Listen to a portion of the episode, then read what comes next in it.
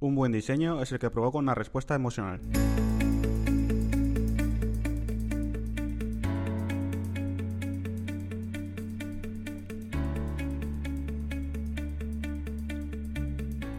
Hola, ¿qué tal? Bienvenida, bienvenido a Paradisers, el podcast del equipo de Marketing Paradise. Te habla Jorge García, orgulloso cofundador de la agencia, y estás escuchando nuestro programa 34, en el que vamos a hablarte sobre cómo el diseño te ayuda a conseguir objetivos.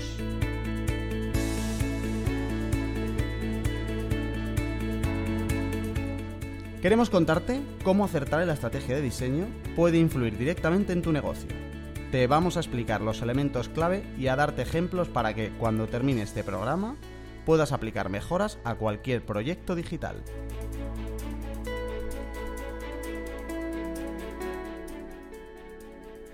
Y para este programón ya me acompaña el que es el coronavirus del diseño. Porque, voy a ver cómo salgo de esta. Porque Ya, ¿eh? No sé si po- tomármelo. es el coronavirus del diseño por dos motivos. Uno, porque cuando él pasa, sube la temperatura. Y dos, porque cuando él pasa, no se habla de otra cosa. Toma ya, Robert Cabrera. Ha salido bien, ha salido bien. ¿Qué pasa, Robert? no ¿Cómo vas? tomármelo bien. Muy bien, muy bien. Ya por fin en directo. Por fin en directo, casi no ha costado nada. Eh, bueno, a ver, tenemos programa hoy. Vamos a hablar de cómo el diseño de verdad puede ayudar a cualquier negocio digital. Pero antes de eso, quiero decir un par de cosas. Uno, que este programa es un poco especial, porque tú cuando lo estés escuchando desde tu plataforma de podcast te parecerá todo normal, pero mientras grabamos estamos también en directo en Instagram, a los que saludamos desde aquí rápidamente. Eh, para la próxima eh, tienes que seguirnos en Instagram, te dejamos nuestro enlace en las notas del programa, porque sacamos cosas guays y porque además vamos a ir también sacando contenido solo eh, para esa red social. Y además de eso, un llamamiento general que es que estamos contratando. Si eh, tienes un perfil de diseñador o diseñadora o tienes un perfil de SEO, no tiene femenino el SEO, eh, mándanos tu currículum si te interesa trabajar por aquí y hablaremos porque estamos buscando dos nuevos compañeros o compañeras. Venga, eh, he hecho la introducción. Vamos al lío, Robert.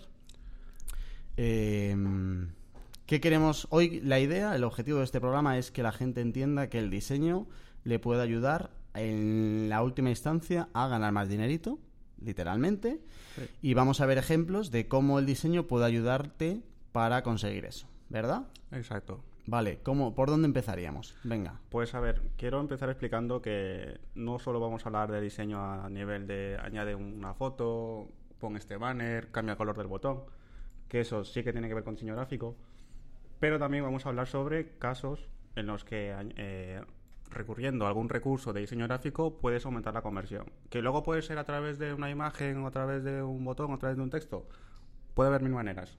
Pero la idea es que la gente sepa que a través, que justo en ese momento, en ese proceso de compra o de conversión de, de lead o lo que sea, si se, le si se mete algo, puede ayudar a mejorar la conversión. O sea, ni siquiera tiene que ser diseño visual, de que todo tenga que ser más bonito, No, no, no. sino que el diseño entendido como todo lo que influye para que consigas tus objetivos. Exactamente. Vale. Exactamente. Venga, pues vamos a la chicha, que hay mucho que contar hoy. Vale, pues vamos a hablar un pequeño repaso sobre cómo el diseño impacta en el negocio. Vale. ¿Vale? Y pues a ver, eh, vamos a empezar con el tema de los colores. ¿Vale? Eh, se sabe que los colores pues tienen que ser tu línea corporativa y además eh, tienen que sobresalir al momento de hacer los, los CTAs. ¿Vale? Vale. Esos botones cuando tú quieres que alguien clique en enviar o suscribir, pues que sea, que sea notorio, que se, que se dé cuenta uno de, de que hay un botón donde hay que clicar. Y añadiría yo eh, que diferentes acciones deberían llevar diferentes colores. O sea, Claro. que si tienes dos botones y cada uno hace una cosa, pues a cada uno habría que ponerle un color. Exactamente, exactamente. Luego, otro elemento que hay que tener en cuenta es la disposición de elementos. He dicho antes que el diseño gráfico no solo es color e imágenes, también es estructura. Ajá. ¿Vale? Hay que saber, hay que saber bien cómo eh, organizar el contenido de la web. Vale. Si va primero una imagen, después un texto, o una imagen, una columna y el texto la, a- la otra. Eso también puede servir mucho al momento de convertir o no convertir. Para la disposición, eh, hay algunas cosas que hay que tener en cuenta y es que eh, con el tiempo tenemos ya como unos estándares que deberíamos respetar. O sea que hay veces que se nos va la olla, en plan de ahora vamos a poner el carrito abajo a la izquierda y estamos todos totalmente acostumbrados a que nuestro carrito está arriba a la derecha. Exactamente. Hay que tener cuidado con no querer inventar la rueda otra vez, Sí, ¿verdad? Sí, sí, sí. Porque precisamente de eso eh, va el tema siguiente, que en verdad era al final de este punto, pero bueno, ya que lo has comentado, lo- me lo voy a colar, que es el de modelos mentales, eh, que esto básicamente significa lo que el usuario cree cómo funciona el sistema, que es lo que acabas de decir tú perfectamente con ese ejemplo del carrito en el footer, ni de coña, o sea, tiene que ir arriba a la derecha, ¿sabes? O un formulario, eh, estábamos viendo antes que había un formulario en el que, por ejemplo, las flechitas que era un desplegable no Sí. servía. Ajá. O sea, servía cuando clicabas el nombre de, por ejemplo, elige. Y una flechita, Sí. se- el desplegable funcionaba cuando dabas el clic en elige y no en la flecha. Claro. Entonces, la- una persona, como muy corriente toda la vida, piensa que el desplegable va a salir cuando se clique en la flecha, no en el nombre del título. Claro, ¿Sabes? claro. Entonces, eso hay que tener en cuenta. Vale. Luego, el tema de tipografías y tamaños. Eh, esto tenemos un podcast enterísimo hablando de tipografías. Cierto, cierto. Dejamos las notas en ekparadis.com barra paradises. Exactamente. Y eh, sobre, todo, sobre todo el tema de legibilidad.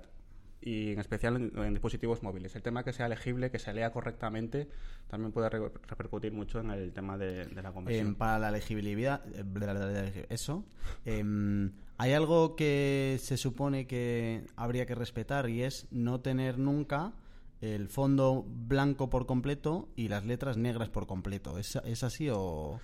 O sea, como que daña mucho la pantalla muy blanca sobre el contraste que da el negro por completo. Hombre, a ver, yo creo que depende de situaciones. Sobre todo creo que para teléfonos móvil sí que te viene bien que el fondo sea blanco y el texto negro. Pero al un 100%. contraste. O sea, yo lo que había leído era esto. Sí. Te voy a enseñar algo, Robert. A ver, te cuento. A ver, cuéntame, ilumíname. Eh, por lo visto, en las pantallas, cuando está totalmente blanco y el, y el texto es totalmente negro, Mm.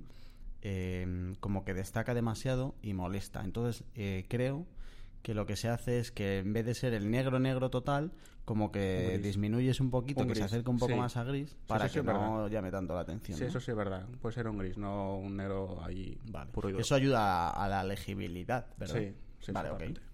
Luego, el contraste, que es lo que también acabas de mencionar un poco entre fondo y texto. Sí, ¿verdad? Me voy que- sí, sí, sí. Y eh, pues el diseño adaptado a teléfonos móviles. Cada vez más, desde hace muchos años siguen hablando del diseño responsive, tal y cual. Y además, según Google, eh, en móviles usar demasiadas imágenes reduce el impacto de la, conver- de la conversión. Vale. O sea que, si lo dice Google, O sea, que menos imágenes eh, ayuda Sí. más a la conversión. exactamente. Yo que sé, si en tu página web tienes un montón de imágenes, pues al momento de adaptarlos a móvil, ocultar alguna que otra. Ajá. ¿Sabes? Vale. Eh, buah, en lo del móvil sí que da para mucha batalla Sí. lo que hablábamos antes de la dis- disposición de los elementos. O sea que al final igual, cuando tú manejas algo desde el móvil, sabes dónde está el menú del el móvil, Claro. en las tres rayitas y tal. Nos Sí, estamos sí. acostumbrando a cosas que es mejor seguirlas y no inventar cosas de ese rollo. Ya tendrás tiempo para innovar en el contenido como tal, pero hay unos básicos que habría que cumplir, ¿no? Mejor no tocarlos. Vale, eh, vamos a pasar a otra cosa, que es el cómo medir tu diseño, que a mí me parece Sí. muy interesante, eh, porque es como el primer paso antes de saber si el diseño está bien o no está bien. Y eh, hay que tener claro aquí, yo creo que la gente se puede llevar también, que el me gusta o no me gusta nunca debería ser un criterio de diseño, ¿verdad? No. Eh, para eso están herramientas que nos ayudan a entender si la experiencia con nuestro diseño es buena o es mala. Exactamente. Hoy hemos traído como un par, en realidad hay como muchas más, pero cuéntanos si quieres, Robert, un poco las dos eh, que nos pueden servir y para qué sirve cada una de ellas que al final se complementan. Vale, pues vamos a empezar con Google Analytics, que este es un básico de Sí. analítica web. Eh, vamos a poner un ejemplo, ¿vale? Eh, si imaginemos que tenemos una landing, ¿vale? Versión ordenador, versión móvil, y vemos que la de ordenador, pues, tiene mucha mayor conversión que la de móvil. Entonces, si el contenido es el mismo, mm, algo tiene que haber en la página de móvil para que esa conversión sea tan, tan inferior. Entonces, lo que podemos hacer es ver la página y comprobar que los textos se lean correctamente. A veces ha pasado eh, que los formularios en ordenador se ven correctamente, pero luego en móvil se cortan por la mitad. O el botón de suscribirse o lo que sea mm, está por la derecha y no, no está del todo, no se puede clicar.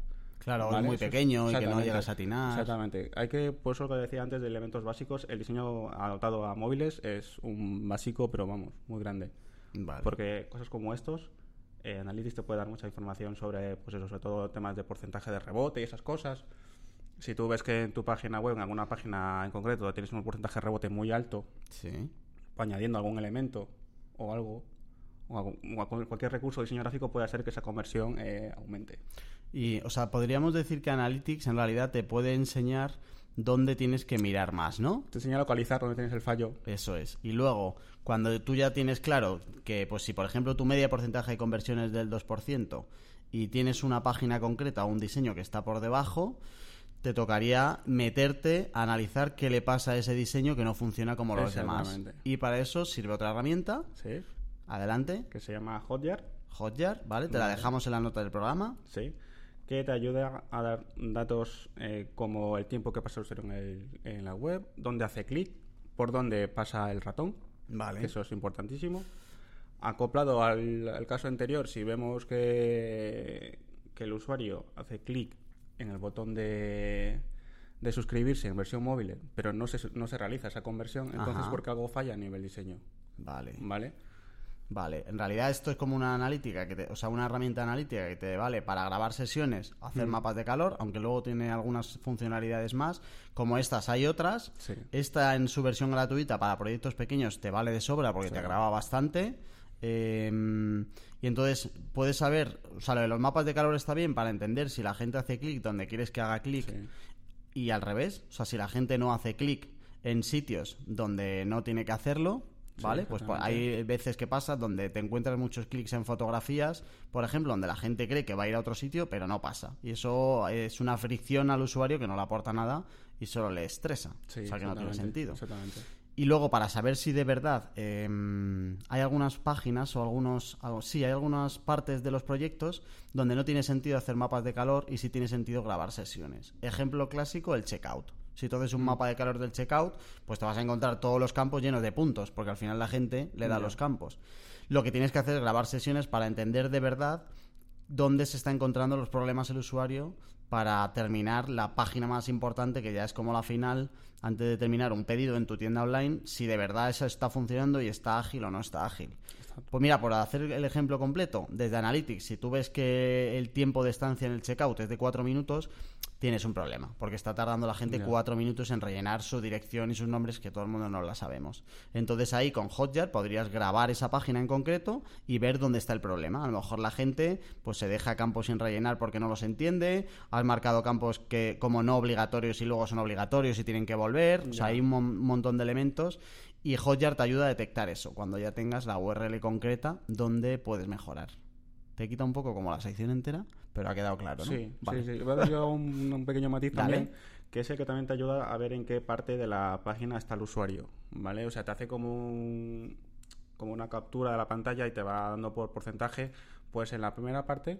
está Ah, de scroll, ¿no? 50%, De medir el scroll, dices. Entonces, Sí. si tú ves que tu CTA final tiene muy poca conversión, pero casualmente es donde llega menos gente de la web, pues entonces quizás subiéndolo un poco, que es donde según esta herramienta está más tiempo la gente, ve más de la web, pues quizás aumente la conversión con eso, ¿sabes? Sí, eso, eso te ayuda también para entender si la gente se está leyendo eh, tu contenido, o sea, si, está- si consume el contenido de toda la página o no lo consume.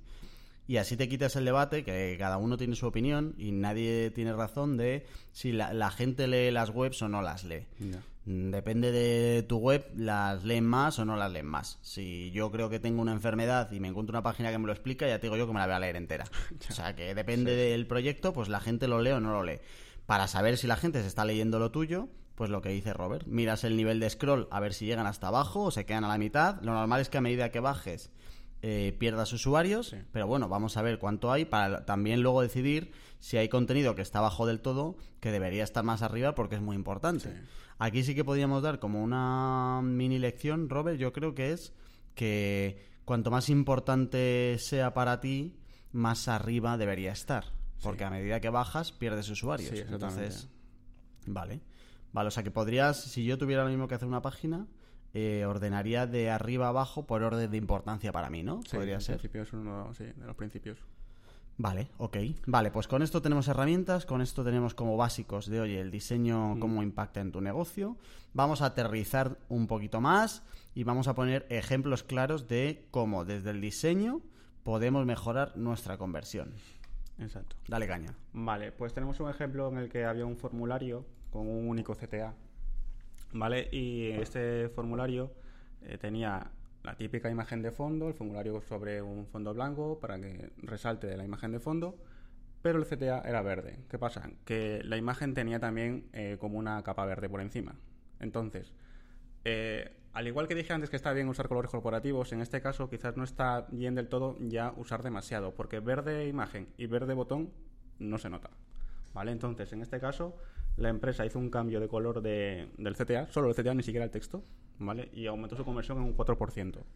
Solo cambiando eso. El color.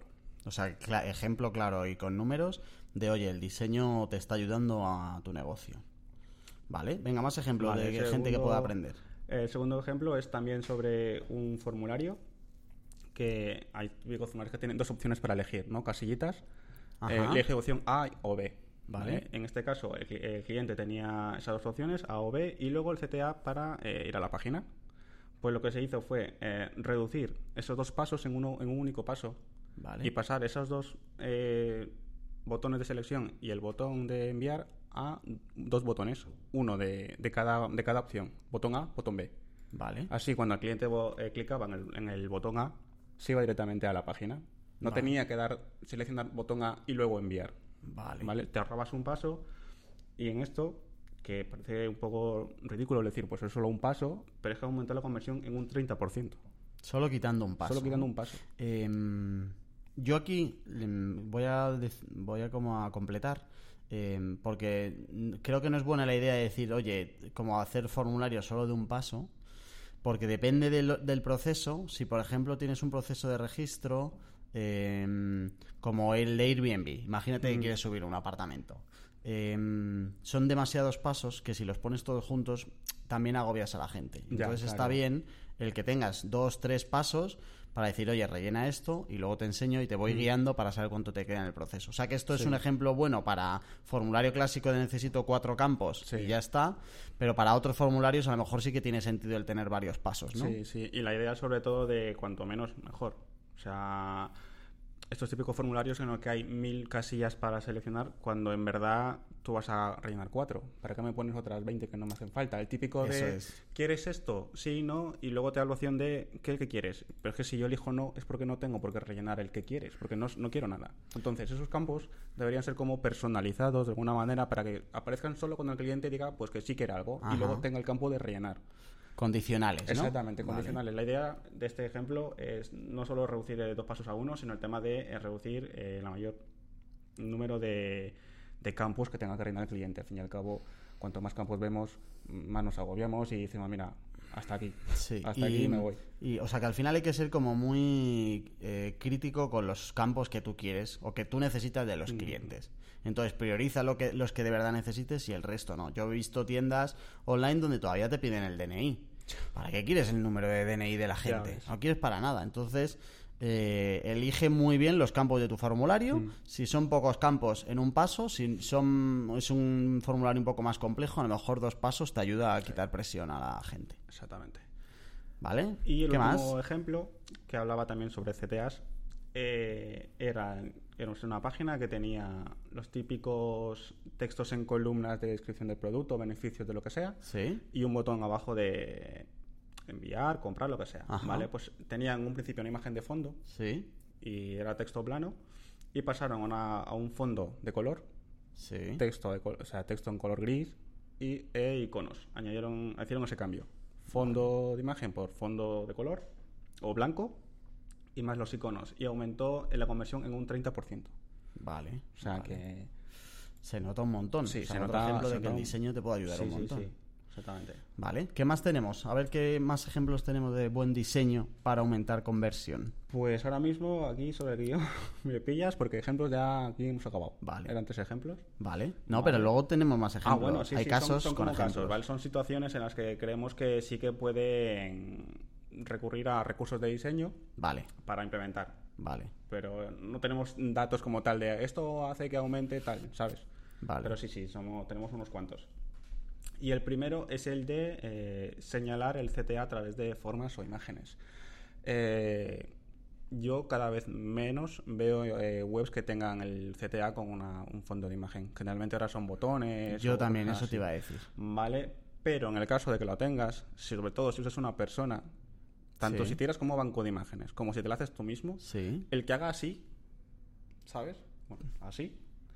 Y señala el botón, el dedo Sí. o la mirada, porque al fin y al cabo todos recorremos, eh, hacemos el recorrido donde va la mirada o, el, o el dedo. Vale. Si señala al CTA, eso en principio es un es algo que debería ayudar a mejorar la conversión, simplemente con eso. Vale. Vale. Eh, completo para la gente que solo nos escucha, porque Robert está haciendo gestos y no le ven. Eh, lo que Robert dice es que cuando señala con el dedo hacia un lado, nuestra vista, o sea, si la foto hay una persona señalando con el dedo o mirando hacia un lado, nuestra vista se dirige hacia ese lado. Entonces ayuda un poco como a llamar la atención. Esto es verdad que era algo que se veía antes.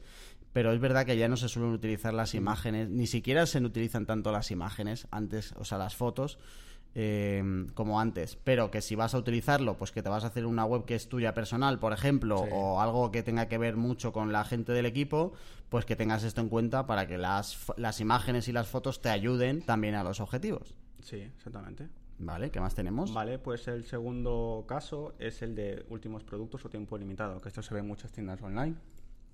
De cuando hay muchos productos, pues te pone el típico aviso de último- últimos productos en stock o lo que sea.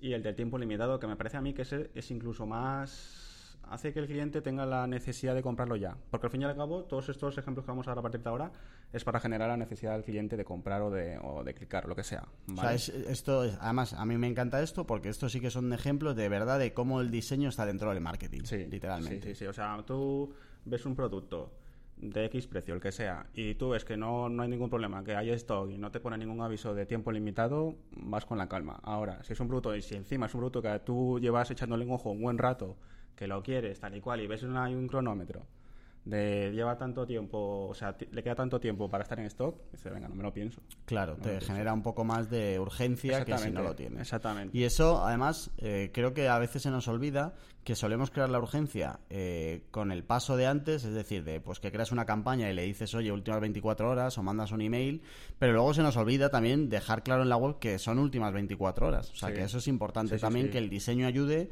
a dejar claro que, o sea, a transmitir ese sentimiento de urgencia para que la gente compre rápido. Exacto. Amazon es un claro ejemplo de eso. Utiliza un cronómetro, una cuenta atrás, y luego también hay una página web que se llama Pampling, Ajá. que es una de camisetas molonas, que tiene un cronómetro como tal. O sea, no es solo textito, cuenta atrás en rojo, no, no. O sea, tiene un cronómetro que, que- que lo- luego los- en las notas del programa está Vale. para que puedas acceder a él. Y de verdad que te pone un, un cronómetro que dices, joder, pues me lo compro ya, ¿sabes? Vale. Eh, luego, la comparación de precios. Esto es otro típico de tienda online que sale el, el precio eh, anterior más pequeño, tachado incluso. Pero es que hay páginas web en las que este cambio no es tan, no es tan notorio.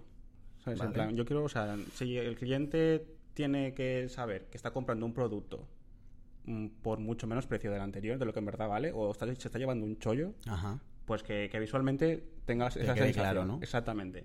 Mediamar, aunque quizás no es un buen ejemplo de precios antes y después, eh, utiliza muy bien esto porque a- al lado de, del precio anterior pone una etiquetita que pone antes. Claro. O sea, es como que te refuerza de decir, joder, vale, pues antes costaba tanto y ahora me cuesta tanto. Y además que el precio de antes de Mediamar y el del después es que el de Mediamar es o sea, como el- cuatro veces mucho más grande el de, el de después. Entonces eso, y encima lo tacha, pues hace pues eso, que el, que el cliente sienta de nuevo eso de, joder, me estoy llevando un chollo. Otra cosa es que de Mediamar dos meses antes Claro, claro, claro, pues digo que quizás no sea un un ejemplo claro de... de Un saludo a todo el equipo de Mediamar desde aquí. Y, pero sí, sí, sí, el tema de, de Es- resaltar. eso daría para otro podcast, ¿eh? El, el cómo Joder. ya el- cómo cada vez a las marcas les cuesta más engañarnos y que ya sabemos que los descuentos de Mediamar han sido descuentos en otra vida, pero que no deja de ser de te lo subo un 20% y luego te lo bajo un 10 y entonces te estoy rebajando Mm, algo ya. que no existe. Otra vez un saludo para todos, de, Sí, todo el equipo de Mediamar. Y encima con el logo de Yo no soy tonto, claro, precisamente tú no eres el tonto. Exactamente. Y otro saludo para Mediamar. Eh, luego, otro básico, pero que a veces no se usa del todo o no se potencia como debería hacerse, es el de mostrar opiniones de clientes. ¿Vale? Ya no solo mostrar, sino que de verdad estén muy presentes. Claro, en- sí, sí, sí. O sea, no, no me lo dejes. A ver, suelen ir, por norma general, abajo del todo. Sí, es verdad, es algo que suele estar abajo del todo. ¿Vale? Pero quizás yo, eh, pues yo que sé, está el típico producto, productos relacionados y comentarios. Pues subirle comentarios. Ya. ¿Sabes? Al fin y al cabo, alguien que quiera comprarse algo no quiere ver, en principio, productos relacionados, quiere ver primero las opiniones y resaltarlas de alguna manera, incluso añadiendo vídeos.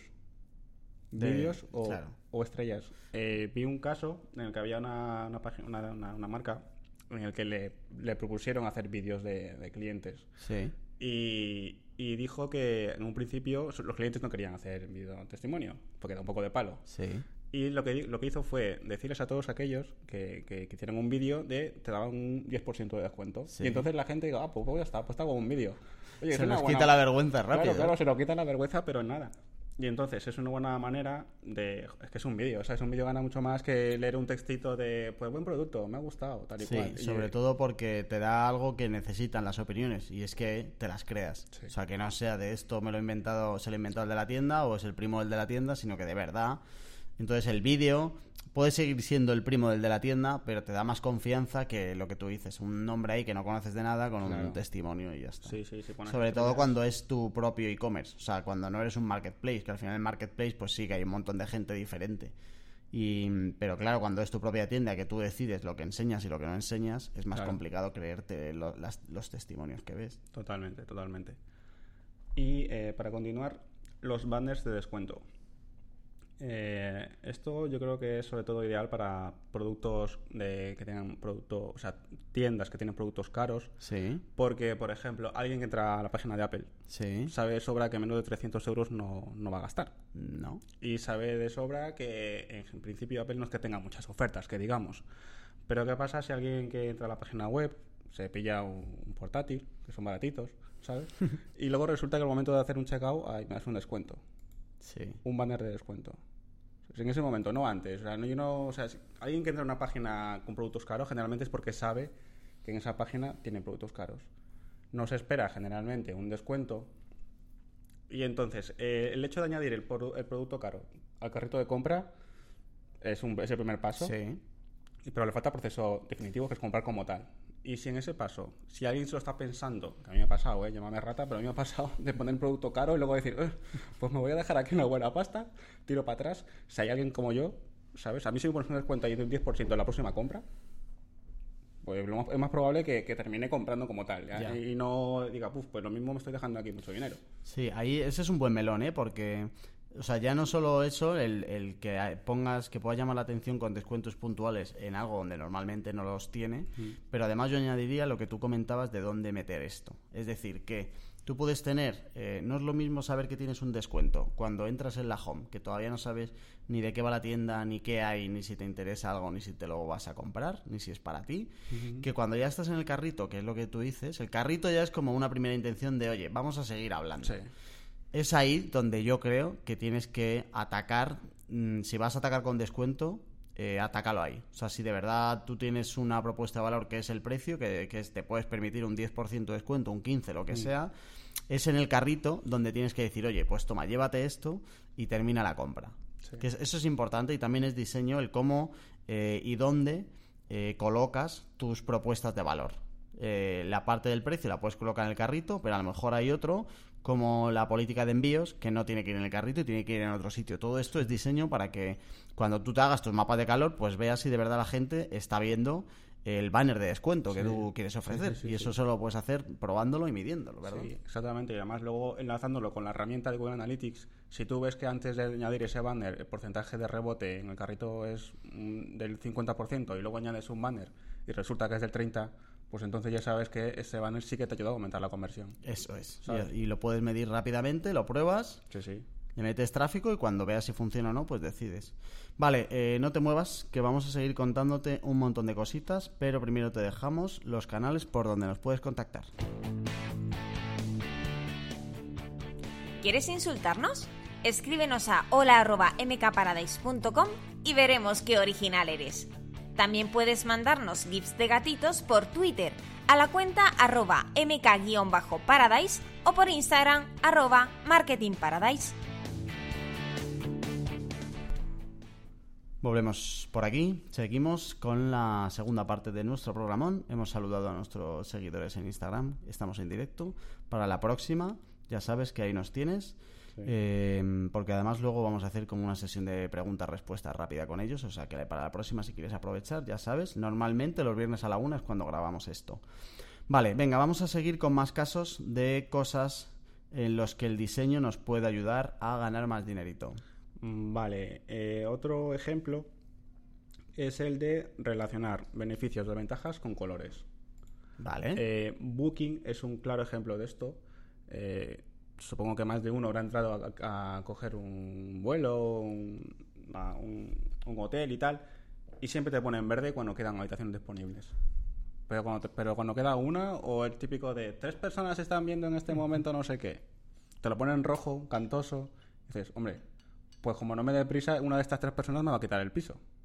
Así que eh, con una simple, un simple recurso de color exacto para este elemento, puede hacer que la conversión o el cliente sienta esa necesidad de decir, oye, pues eh, si veo que me lo van a quitar, me lo compro yo.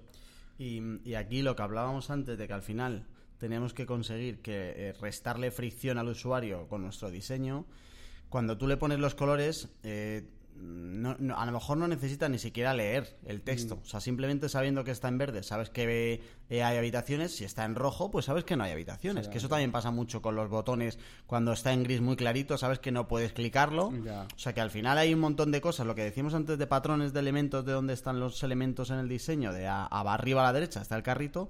Con los colores nos pasa también un poco eso. Y es que algo que está en gris muy, muy clarito se supone que no está clicable todavía y que te falta algún campo que rellenar, por ejemplo. Sí, sí, imagínate que me pones que quedan pocas habitaciones en color verde. Eso es. Yo que te hago así. Pues claro, muy bien. Claro, la, idea es pues eso, los colores transmiten cosas. Sí. Transmiten. Comunican y, te ahorran tiempo. o sea, te ahorran... Hay que aprovechar eso al máximo. Eh, otro ejemplo habla de tablas comparativas de precios-servicios.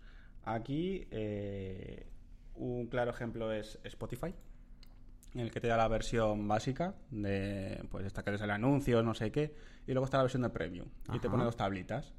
Y te pone la versión básica, pues te pone lo de mm, con anuncio, no sé qué, y en, la versión de premium ya te lo, te lo desmarca. Claro. O sea, o, te, lo, te lo especifica sin anuncios, sin, sin cortes, sin no sé qué. Entonces, eh, hacer ese pequeño hincapié en la parte donde tú quieres que el usuario termine haciendo clic, también te va a beneficiar tu conversión. ¿Sabes? O sea, si tú quieres que el cliente termine por comprar tu versión premium, pues haz la tabla un poco de un color diferente, haz el título de, de, esa parte del producto un poco diferente, el botón, pues incluso jugar haciendo que la versión mm, más barata, el color de fondo del botón no sea un color de fondo, sino solo delineado. Y que la versión de pago sí sea de fondo de color, que diga, oh, eh, pues aquí visualmente te impacta.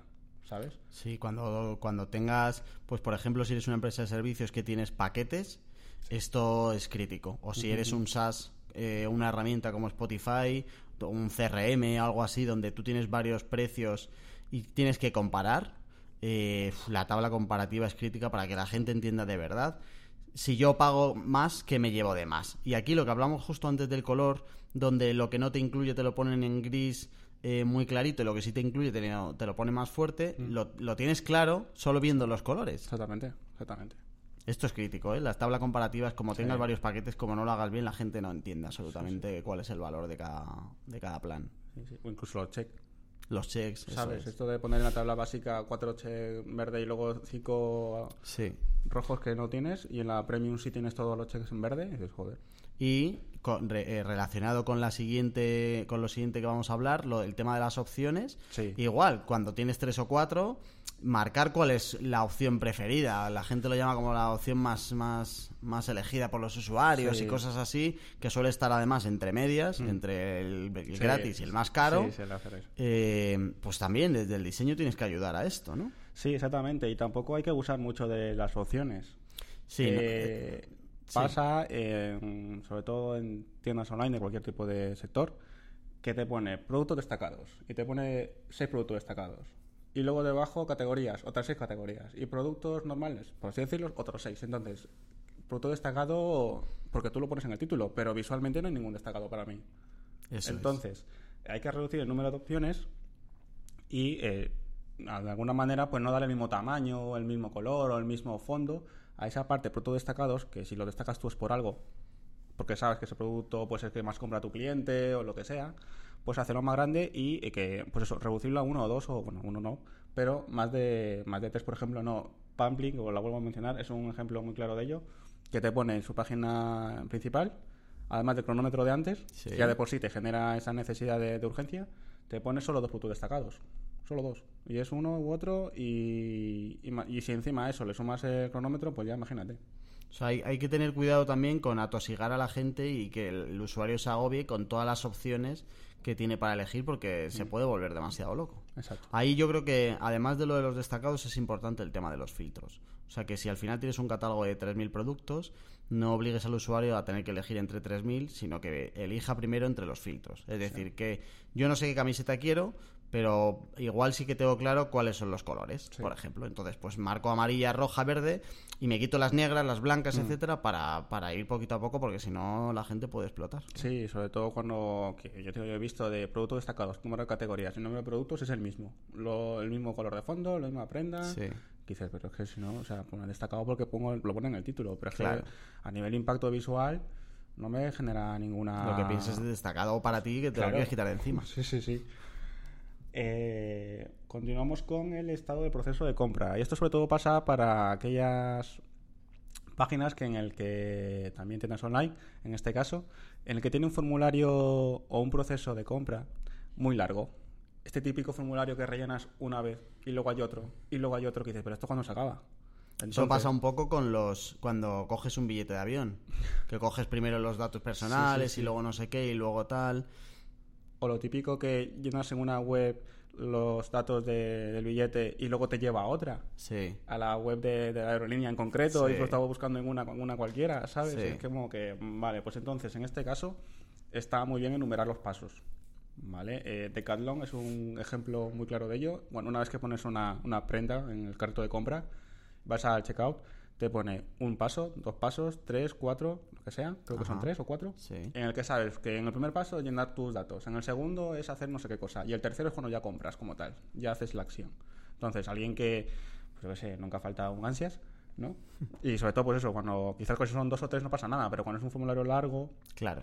pues que el usuario sepa que, que está en tal paso. Así al menos yo sé que el número de pasos sigue siendo el mismo, pero no estoy en ese agobio de a ver si este es el último y no tengo que volver a rellenar más datos. Quitas fricción, lo que hablábamos antes. O sea, te ayuda, o lo que hablábamos antes de a la hora de subir un, un apartamento en Airbnb, igual, que va por pasitos y tal. Y tiene sentido. O sea, al final partes como un proceso largo en varios procesos más cortitos. Y tiene sentido para la gente. Y luego el último, que tiene relación con lo que hemos dicho antes de lo que está abajo y vemos que tiene Sí. importancia, subirlo a- en la primera pantallazo de la web, es Sí. el de mantener la información relevante en desde un principio. Eh, información relevante, por favor. Vale, cosas Claro. como envíos en 24 horas, financiación inmediata, eh, gratis por, o sea, devoluciones gratis por X tiempo, esos son datos que a alguien que compra, pues dices, oye, pues si, si veo que el producto no me, no me queda bien, como yo pensaba en la foto, pues lo devuelvo. O me lo entregan mañana mismo en casa. Esos son datos que sí que puede ser muy diferenciador de una tienda a otra, de, un- de una web a otra, y que pues muchas veces se deja allí abajo del todo, de- casi al lado del footer, casi siempre en el footer, y pues podríamos colarlo en alguna parte que esté un poco más arriba de la web. En realidad hay muchas cosas que hemos hablado que van de priorizar. O sea, tienes que priorizar de todo lo que tú tienes, cuáles son tus destacados, de lo que vas a mostrar en una página, qué es lo más importante para ponerlo arriba y para diseñarlo, para que se vea qué es lo más importante, etcétera. Sí, Eh, y el famoso menos es más en todo esto tiene mucho sentido. muchísimo, muchísimo. Vale, además de esto tenemos un par de bonus, Sí. que es una flipada, que es- Sí, son dos temas más, pero al final... He dicho 10 más 2, en vez de decir 12. Vale. Eh, venga, dale caña. Vale, pues uno es el de eh, relacionar precios de productos con cosas cotidianas. Esto va sobre todo para cosas como renting, ¿vale? El típico renting de te alquilo tal cosa por 100 euros al mes, Pues lo mismo si dices en el texto de- del di- del diseño, el banner, eh, eh, 100 euros al mes, lo mismo que te cuesta, bueno, con 100 euros no tengo ejemplo, con 24 euros sí que tengo ejemplo, un café al día. Dices, pues ya esa, esa comparación, dices, ah, pues un café al día no es para tanto. Entonces, añadir simplemente ese, ese pequeño texto, el relacionarlo con el, con el precio como tal, que no haya mucha diferencia entre el precio, o sea, me refiero de... La Eh, visual. comparativa, ¿no? Visual, visualmente no haya mucha diferencia. O sea, no pongas el precio así y, Ah, el, y el 24 euros así en pequeñín, ¿sabes? O sea, que, que se note casi casi por igual. Sí. Para que el cliente haga la comparación y diga, pues oye, es verdad, no es para tanto, Claro. lo compro. Eso eh, yo lo veo mucho en las ONGs, cuando te dicen en plan de apadrina a un niño por un euro al día y Claro. cosas así. No te dicen en plan por 30 euros, Sí. sino que es un, un euro al día lo que te cuesta un café cuando vas, tal, no sé qué. Entonces- te ayuda un poco a comparar y decir, pues es verdad, ya, ¿sabes? Claro, claro, además hay muchos estudios que dicen que los, nosotros, las personas en general, compramos por impulso y que luego queremos o buscamos algo que nos confirme que la, que la compra no ha sido tanta, sabes que el desperdicio de, de dinero no es, pa- no es para tanto, pues si dices, es un café al día, pues no es para tanto. Compramos con el corazón y luego nos convencemos con nuestra razón. Ya exactamente, buscaremos nosotros nuestra razón de, oye, ¿cómo no me iba a comprar yo la Thermomix por 1200 pavos? Si es que, si es que me vuelvo loco limpiando luego la batidora, joder. no. Pues exactamente, exactamente. Y luego el último, que es el de eh, mostrar la información de manera eh, prioritaria. Volvemos a decir, prioridades. Eh, como decíamos al principio, el diseño no solo imagen, color y tal, también es de priorizar contenido. Y en este caso, Netflix es un muy buen ejemplo en el que antes de decir te vas a ver tropecientas mil series, las pelis que tú quieras, su primer mensaje es de cancela cuando quieras alguien que no, que no tiene Netflix y que no sabe muy bien de cómo va la cosa, si se piensa que pagando, suscribiéndose va a estar ahí un año, como pueden ser muchas otras Sí, páginas web, sí. que también hay estos Merseyside, estos que, que son suscripción anual y tal y cual, pues el cliente sabe que puede cancelar cuando quiera y luego le pones el, que es el segundo mensaje que tienen ellos de prueba ahora, pues entonces es que ya es, aumenta la posibilidad de que el usuario pues finalmente sí que consuma tu, Claro. tu servicio. Le restas compromiso de decir, no te preocupes, tú ahora pagas el primer mes y si no te convence, esto lo cancelas y ya está. Sí, sí, un texto grande, con un color llamativo y tal, que haga que el cliente diga, vale, pues sí, es verdad, estoy tranquilo, sé que puedo cancelar, y si además luego veo prueba gratis, o sea, prueba ahora, pues ya imagínate. Sí. Mira, eh, Robert, por hacer balance un poco, yo me llevo como un par de conclusiones importantes ya para mi vida en general. Eh, uno es que eh, hay que priorizar muy bien eh, qué es lo más importante de tu, de tu marca, Sí. ¿vale? Para cada página decir, oye, esta página lo más importante que es, para luego priorizarlo en el diseño. Totalmente. Y otra cosa que es... eh, ah, joder, se me iba a olvidar, pero no. Em, la importancia de entender en qué momento está el usuario para saber qué necesitamos enseñarle. Exacto. Que es, por ejemplo, el ejemplo del descuento en la parte del carrito o esto de- del cancela cuando quieras, tienes que ponerlo en, en determinado momento. O sea, que puede haber un usuario donde necesite ver qué ventajas le va a dar Netflix, de qué catálogo tiene, y luego puede haber otro momento donde necesite ver que, lo, que no hay ningún tipo de compromiso Exacto. antes de pagar. Exacto. ¿Vale? Eh, ¿Algo más? Eh, no, por mi parte, ¿Lo tenemos? todo. Vale, pues muchas gracias, mi coronavirus del diseño. ¿A que nunca te habían llamado coronavirus? Desde luego que no, no me lo De esperaba. manera buena, además. Sí, además, porque al principio era como que vale. Vale, querido, muchas gracias, Robert, un placer. Igualmente. Eh, querido oyente, muchas gracias a ti por llegar hasta aquí. Te digo que, por supuesto, como ya lo sabes, tienes todas las notas del programa, todos los ejemplos que nos ha contado Robert en mkparadise.com barra paradisers, que si te hemos ayudado eh, nos puedes dar un poquito de cariño de vuelta dejándonos un corazón o una reseñita en iBox o en iTunes, que si tienes algún amigo o amiga diseñadora que debería tomar nota o necesitas que tu jefe tome nota, le mandas el programa y que se lo escuche. Y nada más, eh, la semana que viene tenemos programón, vamos a hablar de cómo el email puede ayudarte a vender más. Eh, hoy ha tocado diseño, la próxima es el email. Si tienes un e-commerce o trabajas para e-commerce, eh, te contaremos cómo el email puede ayudarte a vender más. Así que si no lo has hecho ya, suscríbete a Paradisers para poder decir eso de yo ya les conocía antes de que fueran famosos. Hasta la semana que viene.